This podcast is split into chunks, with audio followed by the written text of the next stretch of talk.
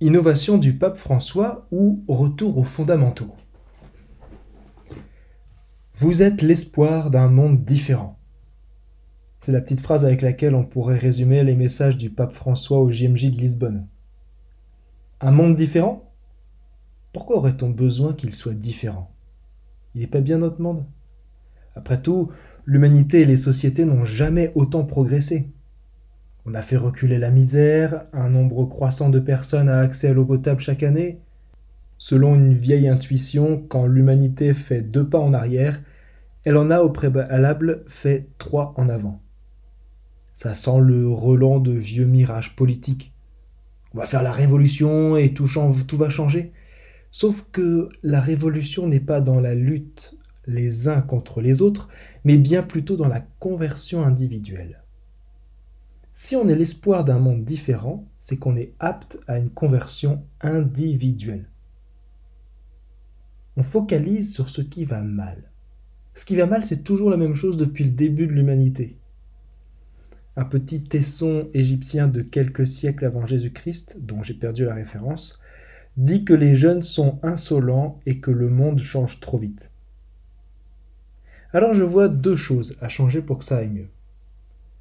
Supprimer l'égoïsme, ce qui revient à supprimer le péché, c'est le travail de l'Église, et autant dire qu'on n'est pas rendu à loche. Et changer son regard pour savoir reconnaître ce qui s'est amélioré et voir que la solution la plus souhaitable, c'est le retour du Christ. Comme ça, il règle tout ce qu'on n'arrive pas à faire. Mais là, on est plutôt passif. En fait, il y a une troisième piste, celle de devenir des saints. C'est la solution que propose l'Église. On prend les choses de manière positive en pensant qu'avant de changer les autres, c'est son cœur à soi qu'on a besoin de changer. Et qu'on ne changera pas les autres en leur disant ce qu'il faut faire, mais en les inspirant.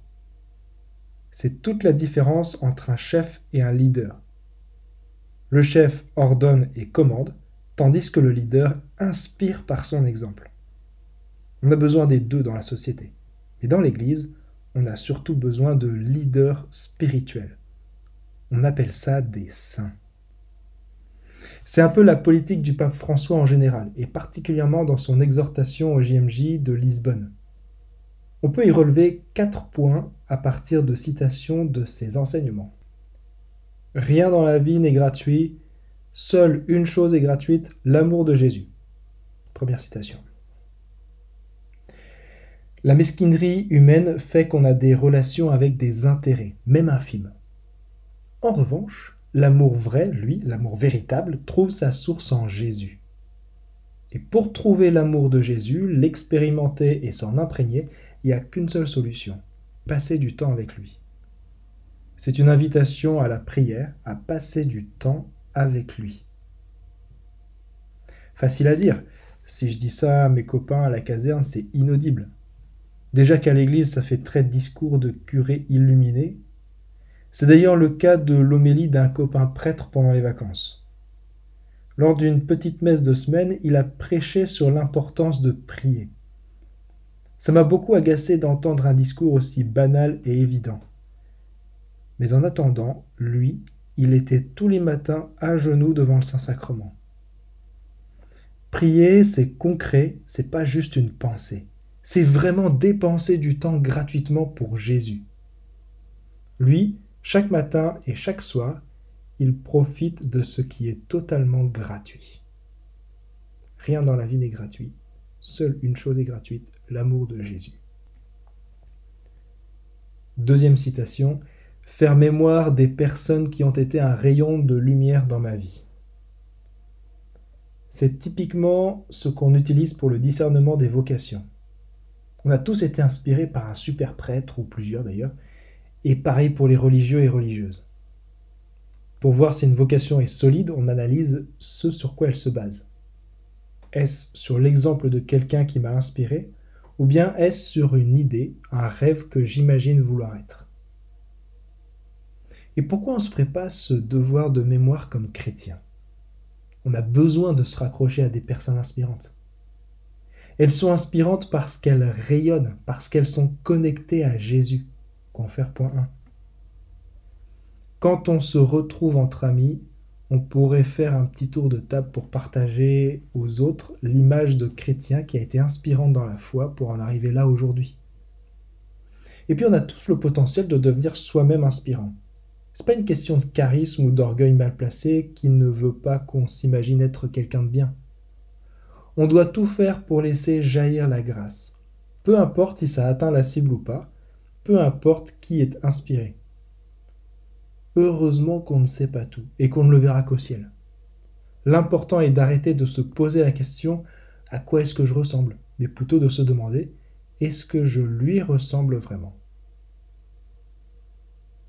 Faire mémoire des personnes qui ont été un rayon de lumière dans ma vie. Troisième citation, dans l'art de grimper, ce qui compte, ce n'est pas de ne pas tomber, mais de ne pas rester à terre. C'est une citation d'un chant alpin. D'ailleurs, sœur Emmanuel disait Le saint, ce n'est pas celui qui ne tombe jamais, c'est celui qui se relève toujours. Le plus grand péché qu'on puisse commettre, c'est celui de la désespérance. Les vertus théologales, les vertus prodiguées par Dieu lui-même, sont la foi, l'espérance et la charité. Si on se laisse aller à la désespérance, c'est un refus du don de l'espérance, c'est un refus du don de Dieu. C'est terrible. Désespérer de soi, c'est désespérer d'un don de Dieu. De même que désespérer de quelqu'un d'autre. Le pire serait de désespérer de la miséricorde de Dieu. Je fais toujours le même péché. À quoi bon lutter? À quoi bon me confesser? À quoi bon demander pardon? Dieu est toujours capable de relever. Un petit exemple. Il y a quelques années, je suis allé me confesser et pour la énième fois, je reconfesse le même péché. Je reviens encore pour la même chose. Il y a une personne que j'arrive pas à aimer, j'arrive pas à penser du bien d'elle. Seigneur, je te demande pardon. Je te demande pardon. Et là, je suis tellement usé de cette haine que je te demande la libération de ce péché. Quelques heures après, c'était fini. J'étais libéré. À force de lui demander pardon, et d'espérer que ça porte du fruit un jour, été exaucé. Dans l'art de grimper, ce qui compte n'est pas de ne pas tomber, mais de ne pas rester à terre. Quatrième citation, s'entraîner à la marche.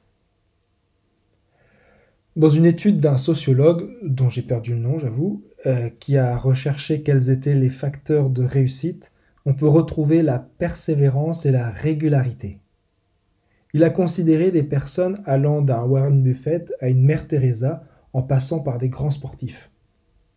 La persévérance et la régularité dans l'effort, c'est ce qui caractérise la puissance de l'entraînement. En boxe, on peut citer des gars comme Riddick Bowie avec un physique naturellement très avantageux pour ce sport. Assez vite, ils ont sombré parce qu'ils se considéraient comme déjà très bons, déjà arrivés.